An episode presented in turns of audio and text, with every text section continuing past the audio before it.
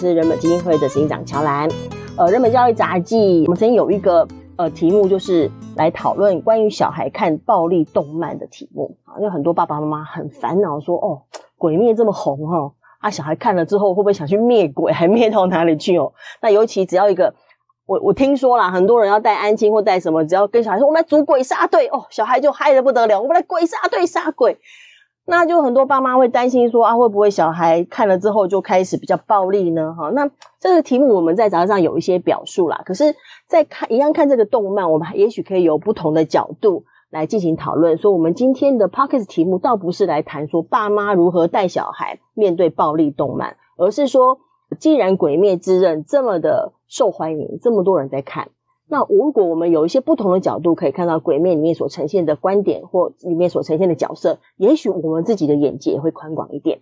所以，我们今天题目是在《鬼灭》中见人。那跟各位邀请到的呢，哦，这个职称很有意思喽，这是桃园地方法院调查保护室主任、调查保护官。我们邀请到王以凡王保护官来。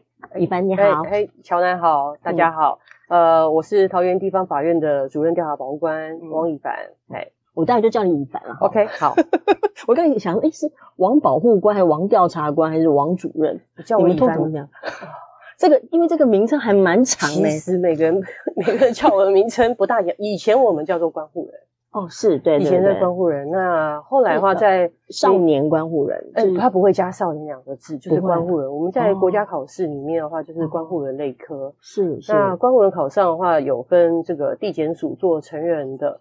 呃，成人关护人，还有在法院里面做少年业务的调查和保护处分的执行的关护人。是，是。那在民国八十六年，呃，修少年事件处理法，哇，那个时候是好多年前呢，二十多年前的事情。对，对那那个时候的话，就是把这个职称，把关护人职称改成少年调查官跟少年保护官。哦，他有特别的用意哈，他其实有点。参考日本的做法哦，是。那日本的话，它是分为保护观察官和一个家事裁判所调查官，他们比较特别。而他的家事裁判所的调查官是放在法院里面，哦那他是做少年事件跟家事事件的调查。嗯哼。那他的保护观察官是放在法务省之下，OK。然后他就设在，就是有点类似像台湾的这个检察署、地检地检署里面，OK。然后他就设一个叫做保护观察所。OK，然后里面就放了保护观察官，是。他专门在执行从这个少年院，就是所谓的呃这种矫正学校，嗯哼，哦，台湾的矫正学校这样的感化出来的孩子，嗯嗯、或者是说从这个监狱里面假释的这些受刑，基本上就是会有触犯法律的问题的小孩对，对，那所以就变成是说法务省他们所做的保护观察官做的是执行面的。然后，家事裁判所的调查官，他做的是在调查审理阶段的一个调查面的工作。嗯、所以，所以你的日常工作里面就是接触这些呃所谓的呃接触犯了法律的少年。哎，对，没错。嗯嗯、还还有那个曝险少年，曝险以前叫做虞犯。有犯罪之余，他虽然还没有到犯罪，就是他他并没有真的偷窃，可是我估计他可能将来会偷窃。比如说他现在逃学逃家，或者说他现在在外面呃这个施用这个凯他命。嗯哼。那虽然在台湾的刑法上面来讲，他不是犯罪行为，是，可是认为说他下一步即将要犯罪，就是好像 好像爸妈看到人家牵手就认为他要怀孕一样。哎，没错，就是说我们要预防未来可能要发生的一个犯罪行为，然后就先给他，我们先把他对。我们就先处理了，OK。那我们这个就是这种社会预防的这种角度。其实我觉得这个这个方向的讨论会蛮有趣的，是对。只是说我们刚好我们今天的题目不是直接谈这么多你直接接触到的或者你的工作的领域，但如果将来有机会，我很希望能够有机会我们单独来谈这个，因为虽然很多我们的读者或者是家长，当然他们都不会是我们直接会碰触到这样的法律案件的人，但是呢，我觉得。对少年的理解或对人的理解，我们可以从很多角度理解，而这是一个蛮重要的事情。其实现在你们的家长可能呃最近比较担心的会就是所谓的触法儿童哦，哎，去年的时候是法修法，他们担心触法儿童回到学校之后对他们怎么样？没有，触法儿童从来没有离开过学校，就是嘛，大误会。其实其实其实呃这些儿童的话，他为什么会去触法？也就是。嗯呃，我之所以这一次写那个文章，在那个东森新闻云写那个《鬼灭之刃》那篇文章，其实我是主要那时候在写的时候是想要谈触法儿童。哦，你是要谈触法儿童？我其实是想要本来那时候我我先把你的那个文章名称念给大家听听看。就以凡所提到的哈，就是呃，在东森的那个新闻写的文章是《鬼灭之刃》，看见遭创伤侵蚀后扭曲的人格。是是，呃，当初那时候在写的话，是因为呃，去年的六月十九号少事法修法，他开始实行，然后呃，他把呃这个儿童这一块。就是十二岁，对，他把它删除掉了。嗯嗯，那他的意思是说，呃，这个按照儿童权利公约，嗯、其实这些儿童的话，他应该是要用教育和辅导、行政的资源去协助这个儿童，就是让他不要见到所谓的司法体系那么多，对而是让他转到由教育跟呃辅导单位来负责的意思。对对对对对。对结果的话，这个法修了，然后他给他一年的时间，让这个教育单位和行政部门去做准备。是那他是在去年。哎，不对，我刚刚讲错，应该是前年修法，二零一九年修法。对对对对对，在去年六月十九号的话，但一年的期限到了，要生效。那在生效之前的话，开始这个社会各界开始注意到说，哦，这个儿童的话要回归到这个教育跟报纸上的标题都是这样说，很耸动，很耸动。可是事实上，在一年前修法的时候，就已经呃已经做了这些相关的一些配套措施，有要求这个教育部他们要去做准备。对。可是的话，在这一年的时间的话，其实准备不是很周全，嗯哼，所以在一年要实行的过程之中的话，嗯、那些教师还有一些相关的家长，可能就开始有点恐惧，想说哇，那些呃曾经出现可怕的，对，他们老是觉得好恐怖。可是事实上的话，我们一年的案件大概只有一百多人，一百多位，一百多位儿童，儿童，我们会、嗯、呃在法院这边的调查审理之后，会留下来的人数其实不多。一百多孩子大部分是什么样的状况？对，他们不是非常好处理的个案哦。哎，那我们在这些儿童身上，其实就是就看到很多都是创伤的儿童，所以你才会说你写这篇文章其实跟这有关系。其实我是想要去谈这一点。怎么说？呃。为什么？为什么你从要从谈鬼灭之刃去谈那些创受创伤的儿童？而且这些儿童，当然你们接触到比较多是大家认为所谓的坏小孩。老实讲好了，是很多人就认为哎，拍囡仔嘛，哈、嗯，他那很多家长，你全国才一百多位，可是为什么这么多老师跟家长他们要跳脚？一方面可能当然有有可能来来自于不了解嘛，嗯、另外一个就有一个想法说啊，坏小孩可能会带坏我的小孩啊，等等的。是，可是你又说。你当时你会写这篇文章，就从《鬼灭之刃》看见这个这个创伤的人格的这个事，是，是也会跟你要接触这个创伤儿童的这个经验有关系。是，你你要不要说说看是什么意思？其实我们在处理的儿童案件，大部分都是曾经遭受到家庭暴力。哦，OK。我们很多小孩子的话，嗯、他可能是在小时候的话，他爸爸是会酗酒，嗯、或者说他是有药瘾。是呃，使用毒品，嗯，然后的话，他在家里面的话，会对妈妈或对这个孩子做施暴，嗯、或者说他只是针对妈妈施暴，嗯、那孩子的话是目睹儿童，哦、嗯，那也曾经有碰过那些孩子的话，因为家里面的暴力，嗯、那稍微年纪稍长一点，他就开始逃家，嗯、他的逃家是为了躲避暴力的袭击，嗯、他的逃家是还蛮合理的，对，他应该要逃家的，是，所以说其实、嗯、呃，我后来在看《鬼灭之刃》这个卡通，嗯哼，其实你就会去看到。里面的话，不管是里面的那些鬼杀队的成员，是。或者说那些鬼，嗯哼，其实他们的呃家庭背景，还有他们成长的过程，嗯、很多都是遭遇到非常多的创伤。嗯，那只是说鬼跟这个柱，嗯、还有跟这些鬼杀队的这些朋友们的话，嗯、相比之下，嗯、他们最大的差别是在于说，在鬼的成长过程之中，他们其实受到创伤之后，他没有碰到一个重要他人去懂他。协助他或陪伴他，嗯哼，那所以说他反而是碰到那个鬼王，是，然后把他的血给他们，然后他们就变成了鬼了，嗯，那可是呢，鬼杀队的那些朋友的话，他们反而是经历到这种创伤挫折的过程之中，他可能在生命中他碰到一些重要的别人，举例来讲，那个善逸，那个头发金黄色，那个然后该该叫，如果看对对，很胆小的那个善意，嗯，那。善意的话，他其实他碰到的，就是碰到那个以前的那个名著，那个桑岛呃慈物慈物郎爷爷，他是一个名著。那他后来的话就收留了他，然后的话也教他武艺，那就变成是说很重要很重要，对他来讲是一个重要他人。是，那陪伴他，而且他。对他不放弃。对对对对，对还有那个那个猪头少年，猪头少年。猪什么突猪飞猛进？他叫哎，对，他叫嘴平一只猪。对，一只猪，一只柱。嗯、那一只猪的话，他小时候的话也是，就是遭碰到那种家庭暴力，是，他有遭到家庭暴力，嗯、然后他妈妈带着他去投靠，哎、就是那个好像叫同同什么那个里面的一个呃，嗯，其中的一个也是一个鬼，那个十二月鬼里面的一个鬼。他先去投靠了个鬼，对，然后后来他妈妈看到那个鬼会吃人以后的话，他们就想要逃跑。对，那在逃跑的过程之中的话，他妈妈牺牲了，可是他妈妈就是在最后的时候把他丢下悬崖，然后被一个母猪收养了。嗯嗯，他妈妈当时是希望这个孩子有机会得到别的可能性。对对对对对对。还有呢，另外那个我不知道，呃，乔丹有没有看到那个那个蝴蝶忍？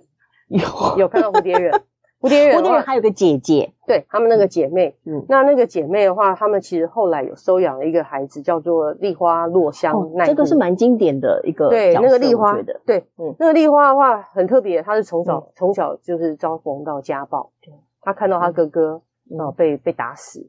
然后结果就训练到，就是说他不敢吭声，不敢有感觉，就他不要有感觉，他不要有感觉，决定了。然后他也就是完全就是就是很，有时候碰到问题的时候，他就会呆滞，他不知道怎么反应，他要等到大人告诉他要怎么做，他再去做。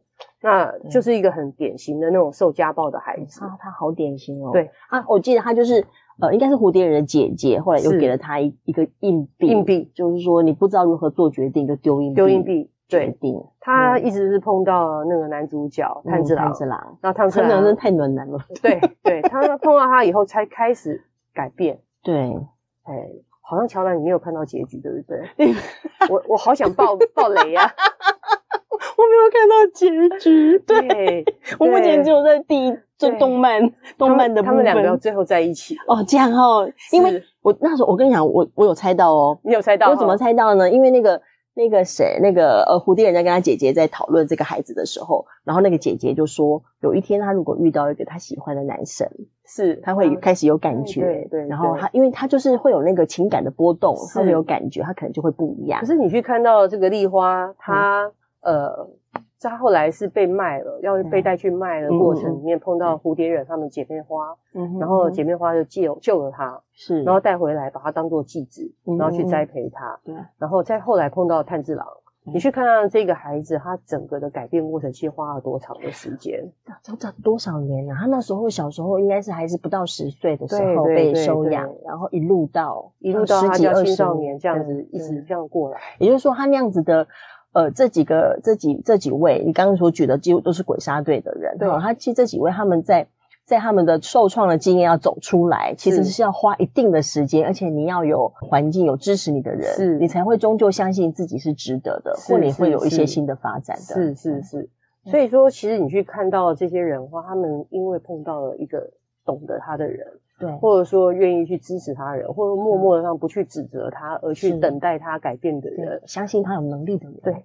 那其实的话，这些触法儿童其实需要的就是这样的，就像这样的状况，就是需要这样。所以，就如果对比起来，其实从你刚刚的言谈当中啊，如果对比起来，就是鬼，他也他也是受创伤的，是，但他们他们遇到的，或他们有那个机会得到这样的 support，没错。其实那时候的话，我看到外界的那些教师，还有那些家长，在对于说这个儿童哦有。呃，现在不应该叫他们叫触法儿童，他们现在叫做偏差行为儿童。嗯，虽然我还是我个人是不喜欢偏差行为这几个字啊。其实你去看到每个孩子身上那些伤，你就会想到说，呃，他如果同样换转换来，如果是你，你在小时候你遭遇到那样的一个伤害，你真的能长成现在的你吗？嗯哼，嗯哼。那你因为这样的一个孩子，然后因为这样的一个历程，是，然后他开始。他可能在找他生命的出口，嗯，那也有可能是在这个过程之中的话，他已经被伤害到太严重了。嗯，像呃，我曾经听过一个案例啊，嗯，那这个孩子的话，他就是被家暴，嗯，那家暴的过程里面，那个爸爸大概就是每天深夜返家，喝醉了回到家以后就要把全家人全部叫起来，然后要训话，然后这这种案例很多，很多，这种案例非常多。以前安琪拉的灰烬。是，就是就是这样。他就是醉了回来，把所有人叫起来，因为他在外头也是一切不如意，他自己也是一个一个鲁色。是，然后到了家里头，他展现自己的威权，他唯一的情绪就是发泄在自己的家人身上。那叫起来训话还算小事，那有时候的话，他如果真的很不如意，回到家里面不止训话，可能还有包含到教训。哦，教训孩子，教训意思直接就打，直接打。那孩子的话，其实到了每天晚上，到了那个爸爸差不多该回来的时候的话，嗯、他其实就会非常的害怕。是，那他整个晚上他根本不能睡觉，尤其到那个时间点是他整个的精神要最集中的时候，嗯哼嗯哼，他可能碰到了这个爸爸回来的时候，嗯、他就要决定说，我能不能逃？我要很紧绷的，那他会想他要怎么逃？嗯，他又不能逃出去，他你逃不出去啊，逃不出去。年纪小的时候逃不出去，可是他年纪大了，嗯、那你像他，如果现在如果他是一个。呃，幼稚园年纪的小孩子，他是没有能力跑。嗯，可是当他上了在国小年龄了，到了高年级的时候，你说他跑不跑？嗯，他可能晚上他根本就不要回家了。对。那结果这样的一个孩子，呃，后来触法，嗯，大部分这种孩子的话，大概晚上就开始就会跑出去。他年纪稍长的话，在外面。就会开始跑出去玩，嗯，交到朋友。嗯、那有朋友有地方落脚的话，他根本就不回家。嗯、那在外面的话，要生存的话，他可能就会有一些触法行为，比如偷窃。其实儿童案件里面的话，十之八九都是偷窃行为。嗯，那他偷窃了，他就进来法院。嗯、那进了法院的话，法院的呃调查官他经过了调查，发现说这个家里面其实有一些家暴的问题。是，那他就会觉得那个家庭的支撑力不够。让这个孩子继续留在家里，可能还会再犯罪，嗯哼，所以他就会建议法官把他做安置辅导，嗯哼，就是安置辅导这样的一个处分，就把这个孩子放到安置机构去，就等于等于不住家里了，住在一个大比较多其他人住的地方。可是到安置机构的话，因为他长期的话晚上都不睡觉。他已经是这样的生活习惯了，他没有办法，而且晚上对他而言是一个恐惧的，是你整个人是紧张的。那所以到最后的话，他就是哎晚上不睡觉，那他白天睡觉，那他白天的话在学习的时候，在学校里面就在那边睡，那老师气得半死，还骂他，对，会骂他。那其实老师根本不不晓得这个孩子为什么，为什么为什么会是这样，所以我们都好期待说大家愿意去。多一个多一个念头，就想想为什么他会这样，对，而不是就判定他懒惰，对，判定他就是找麻烦。可是大部分的话，吼，我们自己在做调查官，呃，在调查那么多案件，孩子大部分不会说，就是说今天你收到，还是会看人说吧。一个调查官收到了，呃，嗯、就是收到一件调查案件。嗯，我们收到案件之后的话，嗯、我们必须要先安排时间去家庭访视，然后再约这个家长跟孩子再做一个深度性的一个调查会谈。嗯，那再来一点的话，你可能会去行文去调他的学习、学习记录。嗯、那大部分的话，我们以前的习惯只会调他现在的年纪，比如他现在国中生，嗯、我就调他。呃，国中的记录，他现在高中生，我可能呃调个高中的记录。嗯哼，那我自己大概就是在这几年的话，嗯、看到那个呃深井效应，要讲那个童年印记，童年的印记，呃，比较有这方面的概念之后的话，我后来发现说，如果你真的要去挖掘的话，你可能要调更多的资料。OK，、嗯、所以我自己现在在做省前调查报告，我会从国小阶段的资料开始调起，嗯、比如说现在他是高一的学生，是，我会从他的国小。国中、高中我都调过来，嗯、那比较能够完整的看脉络。对，就我刚刚讲的，我一个家庭访视，还有跟他的爸爸、啊妈妈，或者说跟他这样的一个深度会谈，其实，在这样的一个调查过程之中，其实我问不到这些。如果只有前头，而且最重要的是家长在场。哦，对，家长在场，他不见得会讲，他当然不要讲，通常。对，那我的呃，尤其因为我们现在案件量非常大，嗯、我不大可能说呃约爸爸妈妈谈一段，然后呃另外再隔离，再另外找一个时间。对，对，我们大部分一起，而且说真的啦，我们在做调查的时候，嗯、其实他的呃成年人必须要在陪同在他旁边，因为我们必须在做司法调查。对，我们其实不适宜让孩子单独面对我们，不不一样的状态。对对，所以在这种过程里面的话，他旁边有人，如果这个人正好又是家暴他的人，嗯哼。你觉得孩子会讲吗？嗯，那所以你在这个调查官的调查过程中，你不见得会去挖掘到所有的他的成长脉络的真相。但事实上，有有那个脉络跟没没那个脉络就很不一样了，差别很大，就很不同，差别很大。很大。那所以呃，当你对于童年逆境这样的一个呃概念，清楚的时候，嗯哼，你就会想要去了解这个当事人更多。嗯嗯，你说的这个童年逆境，就是他在整个成长过程当中遭受了一些状况，是包括是家庭的暴力啦等等的，是是是童年逆境。其实，在那个《鬼灭之刃》里面的话，它其实呃鬼的部分的话有一个。就这一次的那个无限列车，这个、嗯、这个这个里面的蚁窝座是吗？哎，蚁窝座，对，因为我为什么会知道呢？嗯，你知道我们杂志有访谈几个小孩，是，然后让他们举几个例子，他们印象深刻，或是觉得哎是。其实我觉得小孩很有趣，小孩看鬼灭，他们其实有虽然会讲一开始讲说谁很帅，谁很漂亮，谁很可爱，祢豆子好可爱，虽然都会先这样讲谁好强。但讲着讲着，他在看的时候会在想，为什么鬼王会这么坏？嗯，他会想这个问题，无惨怎么会那么坏？然后直到后来他才发现，哦，原来他也有他的过去。是，然后另外一个小孩就是提到说，那他他印象深刻就是猗窝座，因为对他而言，他觉得猗窝座这个角色太，他觉得他是一个生无可恋的角色，他遇到很多他的感情上的受挫。是，对，是。其实猗窝座的话，在前面，如果你是看那个动漫版，嗯、然后或者说看到电影的话，其实还没有看到太多他的过去。嗯哼，其实猗猗窝座的话，他一出生，嗯、他就有牙齿，嗯、他就有牙齿。哇然后人家就说他是魔婴，对魔婴，然后说他是鬼子，然后他在家里面很穷困，然后家里面的亲人就一一死亡了。嗯，那最后的话，他的整个家里面就只剩下他跟他的爸爸两个相依为命。那他爸爸的话，身体非常非常的孱弱，呃，生了很多生病。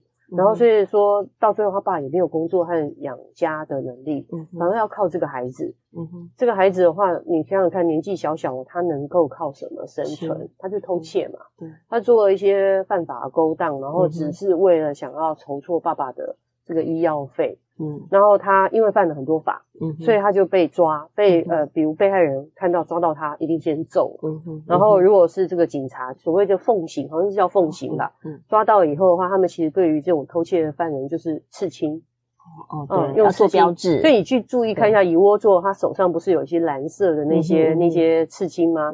那个其实就是他在那时候偷窃偷窃而来的那个刺青，然后。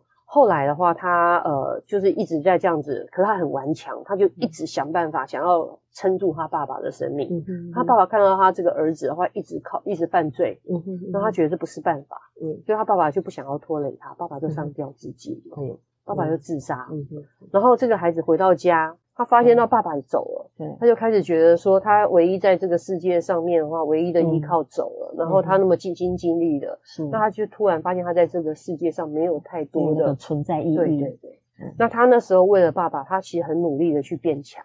嗯，他他是个很强大的人，嗯哼哼。然后那个时候爸爸过世以后，他就开始又流离失所。然后后来他就被赶出去他们那个家乡，嗯。然后在外面碰到了一个武术的师傅，嗯哼。那碰到那个武术师傅的话，他就把他，哎，他就看到他，然后很多人围攻他。那个武术师傅本来是要去救他，是。就后来发现哇，他这么强，他居然他他全部都打败，然后 要培养他。对，哎，没有没有没有没有，他一开始就是。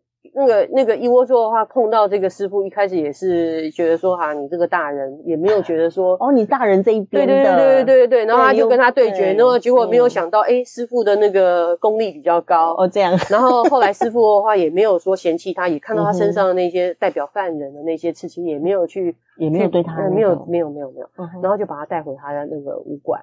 哦、oh，OK。那带了武馆的话，那个那个武术师傅的话，他是因为救了一个老人家，嗯，那个老人家为了感谢他，就把那个武馆和土地给他。那如果这样，为什么一窝座还会成为鬼这一边啊？他后来跟着那个师傅，那个师傅我刚刚讲，他有继承了那个老先生来的那个武馆嘛，嗯，嗯，那他一开始就收学生，可是他附近另外有一个武馆，嗯哼，那另外武馆的话，因为他的存存在而影响到他的生意，所以他们就开始在是竞争关系，对对对，有竞争关系，然后就是一直重伤他，那反正就后来他就招不到学生，他也很穷困啊，就他和一个他的一个体弱多病的女儿和他老婆这样生活。那他那天救了那个鱼窝座的时候，其实他就带他回他那个武馆的时候，他就娓娓的跟他讲，他太太为了因为照顾这个女儿太辛苦了，后来就好像就自杀自尽。哦，那。天哪！猗窝座听了以后就觉得，哎、欸，我的天，非常有同感嘛。对呀。然后他就进了他家以后，看到了那个体弱多病的他的女儿。是。那他也是从小就照顾爸爸。对啊。那他看到那个有一个位置可以照顾。对对对对对对。他看到女孩子，他其实觉得那个女孩子很善良，然后他就开始照顾她，然后也爱上她。又扛起了一个责任。对。那那个小女生的话，在她这样的一个照顾之下的话，其实体力也慢慢恢复了。嗯哼。然后他们两个就许下愿望，就是说要去看这个烟火。嗯哼。然后也后来也达成了，然后呃互相表达爱意，然后这个这个师傅也愿意把女儿托付给他。嗯哼。那这个乙窝座后来就觉得说，我要来娶老婆了，他就回到家乡，要去跟家里面的那些亲人，他的墓上去告诉他们说，我要结婚了。其实我也有还不错的发展。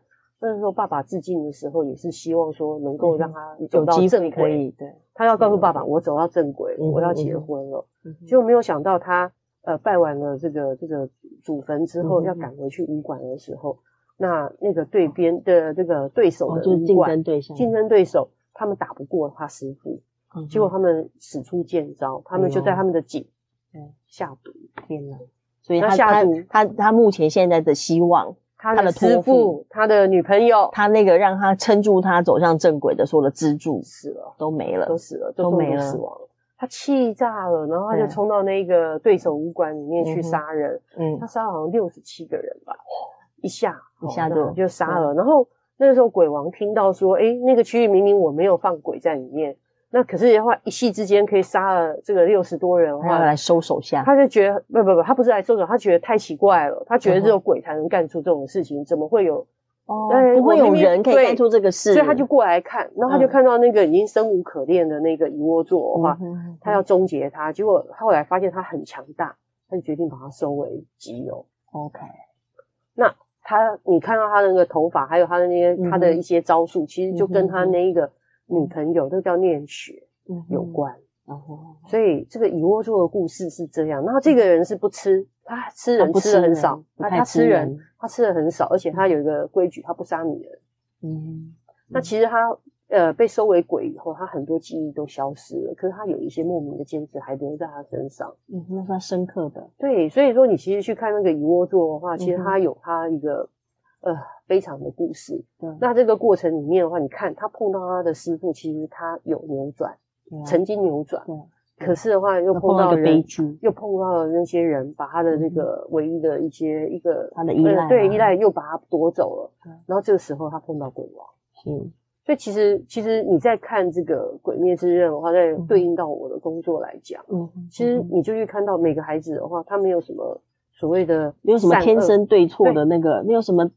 他很多时候也是跟金鱼有关，是，嗯，可是我要讲啊，在鬼面里面的话，有一个那个叫恋童嘛，那个叫什么童？那个，嗯、那个也是十二月鬼，叫做啊童魔，童魔，哎、那个是善贤之恶，嗯哼，嗯那那个人的话，就是真的是天生的恶，嗯哼，这个人没有碰过什么特殊的遭遇，嗯、那其实我们的工作上偶尔也会碰到类似这样这样的人，可是极为少数，对，极为少数。我们多数碰到的一个个案的话，大概都是有一些呃很多他的过程跟脉络，他或许没有那么悲惨，他或许没有碰到家暴啊，嗯、他或许没有碰到那些，可是他有可能在他的那个成长过程之中的话，可能是家长的教养方式，嗯哼，或者说比较疏忽，或者说过于严格，嗯，都有这种可能。那所以呃，其实我觉得每个人哦，他所呈现出来现在的样貌，跟他的过去，对，都是有一些关联的。嗯我觉得今天跟以凡聊这些，实在是有点意犹未尽哈。意思是说，当然我们是聊鬼灭，但是也在聊人、聊小孩，是聊人的跟脉络。那你刚刚提到那个童年逆境，然后包括就是呃举善意的例子啊等等，提到说他们有一个人终于知道他或者了解他。我有看你文章有特别写到，就是说如果每一个人他都有一个呃他的创伤知情者，有人了解他的脉络，有人了解他的状况，有人可以体会他跟愿意支持他。那么，其实透过这个创伤知情者的的照顾，事实上人是会有一些扭转跟改变的。我们不见得都有这个机会可以成为像以凡这样角色的人，但是我们每个人都仍然有一个机会可以成为他人的创伤知情者，是，而且那会发挥一个很大的力量。其实，其实法院的调保官，嗯，还不是最重要的。嗯哼，嗯哼，其实我会觉得，呃，如果在讲这个议题的话，其实最重要的是。学校的老师，老师最重要，老师最重要。所以我在文章里面其实有讲到，其实，也就是我刚刚讲，我其实为什么那时候想要写这篇文章，其实跟儿童有关。我其实要告诉呃大家，其实那些所谓有偏差行为的儿童并不可怕。是，嗯。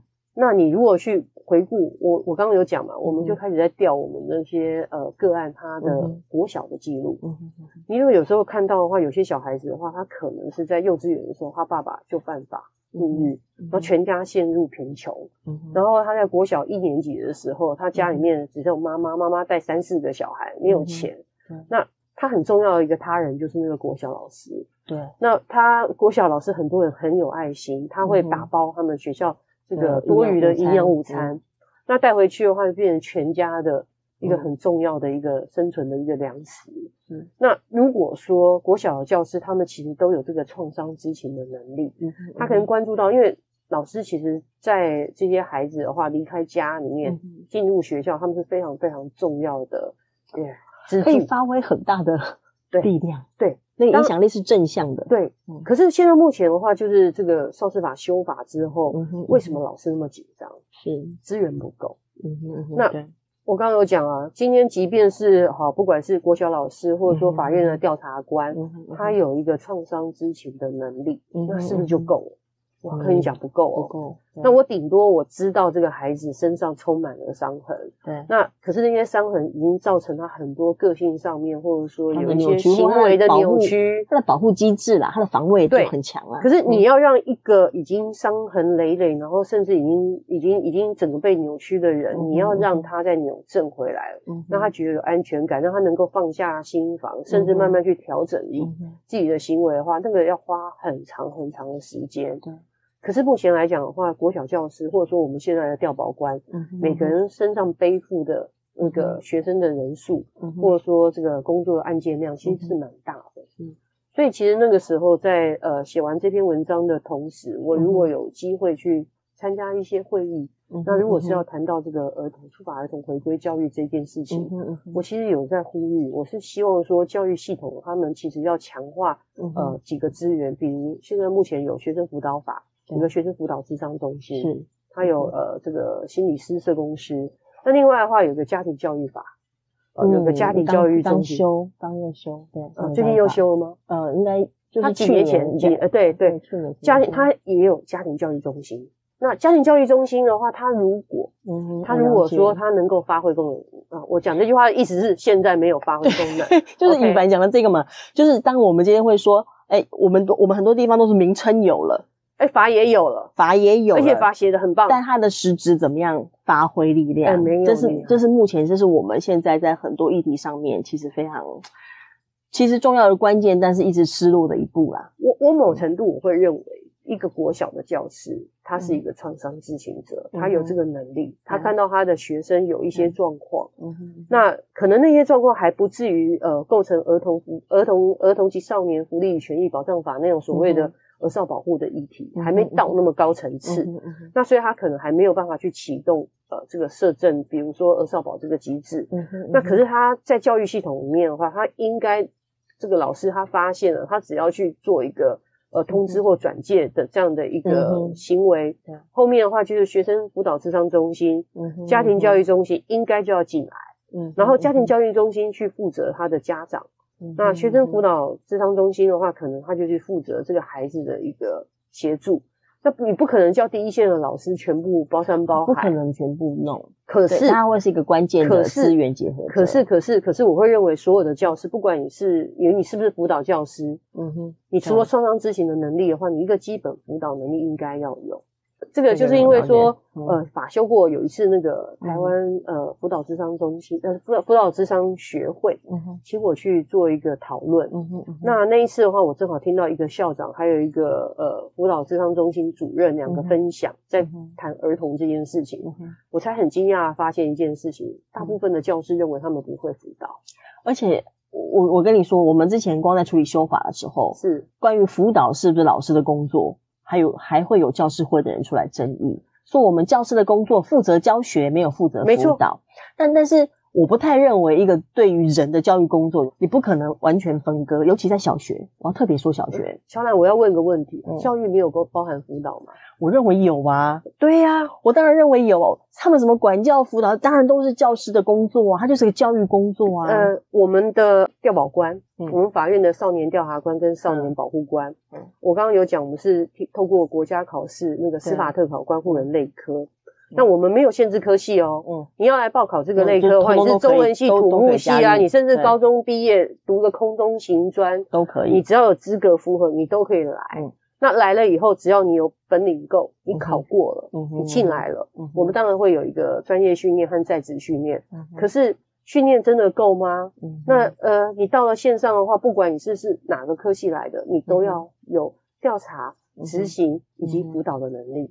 所以在我们这个里面的工作领域的话，我不管你来自于什么样的专业背景，嗯哼，那我只要认为你这个工作的角色要求，你就应该要会了，就是有这个专业的要求。那呃，当然啊，按照少年事件处理法里面的话，它其实在辅导这件事情没有规范到那么明确，对哦。我们不像那个这个、嗯、这个心理司法啊，或者那些里面哎规定智商什么的，你要做什么？我知道。可是，但你举这个是要说国小老师或老师的角色也应该包含。你应该呃当上教师，你除了教学以外，嗯、那你应该也有一个基本的辅导能力，嗯、因为学生交到你手上，你其实就是应该要有这个能力。嗯、可是，在那一次的研讨会里面，我很惊讶的发现啊，原来老师是认为。我不是辅导老师，我就不会辅导。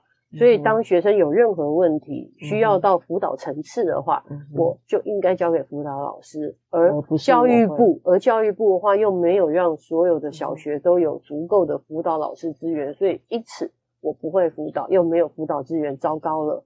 这些呃偏差行为儿童要由我们处理，那没有法院了，没有靠山了，那我要怎么办？对，就会变成仿佛他们。呃，是受加受害者了。对，可是我我我觉得，我觉得其实不要这样想，不要这样想。那如果说大家有体认说，哦，我好像不大会辅导，那或许教育部现在就要认清这个问题，对，他应该要加强这个相关老师的一些教育训练。所以我自己在文章里面也有在呼吁说，你第一个，你应该要做全面的培训。那把国小阶段的小孩这些老师的话，他就能够去发掘到孩子有这些问题征兆，或者说他有一些、嗯、呃家里面的一些问题，嗯、那你就能启动机制。而这个机制，当然教育系统、行政系统他们要去建制。嗯哼，那除了教育这一块的话，那他们应该也符合现在的社会安全网，是那种家庭服务中心。嗯哼，现在各地都有家庭服务中心。对，他们是以家为单位，而不是以个案为单位。嗯、其实我认为，呃呃，社会安全网那个概念是对的。嗯嗯嗯。现在问题是我有点搞不懂。嗯，政府花了很多钱，花了很多的心力去建构了一个社会安全网。嗯哼。可是当个案发生了，当事件发生的时候，嗯、我看到的是每一个的行政部门，嗯、大家就在开始在翻规范。嗯。诶呃，这个人有什么样的行为，所以他是你的案子，嗯、不是我的案子。嗯，嗯嗯然后所以说你就会看到行政部门的分工和切割，嗯，所以他很难去完整的服务一个加一个个案。嗯，这个是比较让人觉得比较为难的，的事情啊。对，事实上在我们的工作上面来讲，案件进来了，嗯、我们的调保官就是反正就是进来就是我们的个案。对。然后这个个案，我们了解到他有什么样的问题和需求，嗯哼嗯我们的调保官他就有责任要去连接社会资源，然后去找一些政府部门他们一些方案，嗯、或者是一些民民间的 NGO 的一些资源，然后经过当事人同意，提供给当事人去提供协助，嗯、这是司法院就希望调保官有的能力，是是。其实这是一个以人为本的工作，没错，就是以人为中心。那一个人的需求是什么？我们作为有机会接触到的人，我们就可以呃设法来来提供资源或者结合资源来做一个人的工作。对。那今天非常谢谢一帆，我们其实谈的不止谈了鬼面里面的内容哈，我就谈了很多呃，包括你在工作上所接触的感想，还有包括对这个制度的看法。我觉得这块领域是我们大部分的人比较没有机会这么多深入讨论的。那我觉得今天在讨论的关于从鬼面那边的呃各个不同的角色，呃鬼的角色或者是鬼杀队的角色，我们看到的人的脉络，其实那个立体感是真正重要的，因为我们很多时候被标准答案被很多。考试的过程所训练出来的标准答案是非题，我们被搞到没有任何的深度的想象力。但是我们对人是需要想象力的。嗯、我觉得透过讨论鬼灭的角色，会帮助我们这部分想象力的扩展。是，那包括我们如何去理解刚刚所提到的，在少师法修法之后，很多也许呃，我们的听众也会听到一些老师啊，或者什么会看到媒体上面标啊偏差行为小孩，大家都有很多的焦虑哈。那我们也许可以透过这些角度，有不用那么急着情绪反应。让我们的理性有机会出来，可以在这个过程当中参与角。那最后一点点时间，你还有没有什么话要说？其实我会希望说，呃，有机会来收听这个节目的这个朋友的话，嗯、如果你身边看到一些孩子。那可能是遭遇到一些不当的对待，嗯，那他或许因为这个不当对待，会这个孩子会有一个生存本能，是，他可能因为这样子的过程里面的话，他处于高压的环境之下，嗯，他为了抵抗这些创伤、这些侵侵袭，然后他会有一些问题行为出现，嗯，那我觉得大家如果可以的话，不要先批判他。而去接纳他。你看到他为什么他的行为脉络之后，让他有安全感，那给他一点时间，让他去调整和改变。那我希望每个人都是对这个孩子来讲都是重要的他人，是那种鬼杀队里面的话，能够去接纳、去培养这些所谓的继子的这些重要的这些柱，而不是呃把它转化为鬼的鬼王。那如果大家都能够加入鬼杀队，那我相信 这个鬼呢，终于会被我们消灭的。欢迎加入鬼杀队，很好的 ending。好，感谢一凡，谢谢谢谢谢谢大家，谢谢。